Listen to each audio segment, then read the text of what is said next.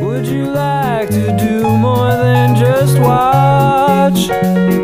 Cause I wanna get with you.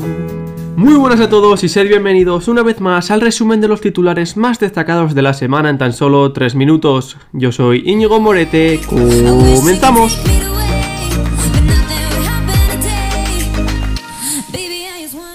Comenzamos con política, donde los principales partidos políticos ya han definido quiénes serán sus candidatos a la lenda caritza del País Vasco. Después de que Urkullu convocase las elecciones para el próximo 5 de abril, los movimientos políticos no han cesado.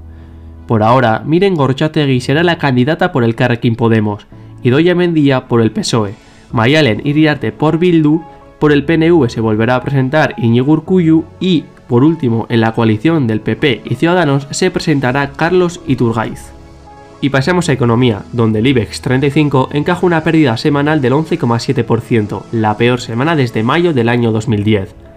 A los retrocesos de Wall Street y la bolsa asiática hay que sumarle el pánico al coronavirus, al que los expertos achacan la bajada de la bolsa a los 8.723 puntos. Así, con las pérdidas de casi un 12% de las bolsas europeas, la caída es comparable solo a cuando el euro estuvo a punto de la implosión en el año 2010 y la crisis financiera del año 2008.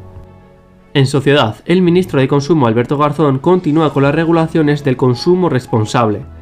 Tras unas polémicas primeras medidas con las que los consumidores están en desacuerdo porque no son tan restrictivas como prometía Garzón, Ahora el ministro quiere regular las cajas de recompensas de los videojuegos porque asegura que es un sistema perverso. Estas cajas se tratan de pagos con los que después los jugadores reciben una recompensa aleatoria, como si de una rifa se tratase. Por ende, el ministro refuerza el argumento de que este mecanismo fomenta la ludopatía y que es necesario hacer una regulación sobre las cajas de recompensas de los videojuegos. Y pasamos a internacional, donde este mismo lunes ha comenzado en Londres uno de los juicios más importantes de los últimos años. La justicia británica tuvo que decidir si Julian Assange, creador de Wikileaks, era extraditado a los Estados Unidos acusado de 18 delitos y con una pena de 175 años de cárcel.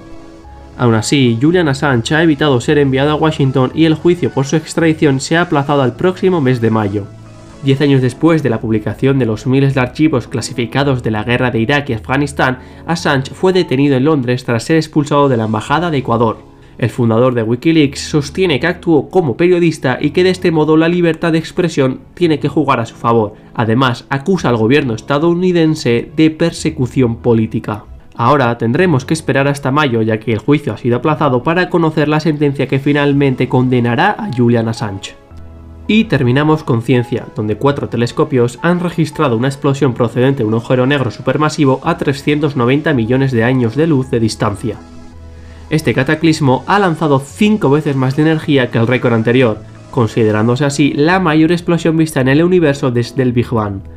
Melanie Johnson Hollitt, astrofísica australiana, ha asegurado que sucedió de manera muy lenta y que nunca habían observado nada parecido. Y nada más por hoy, hasta aquí el resumen de los titulares más destacados de la semana. Nos vemos el próximo domingo. Hasta luego.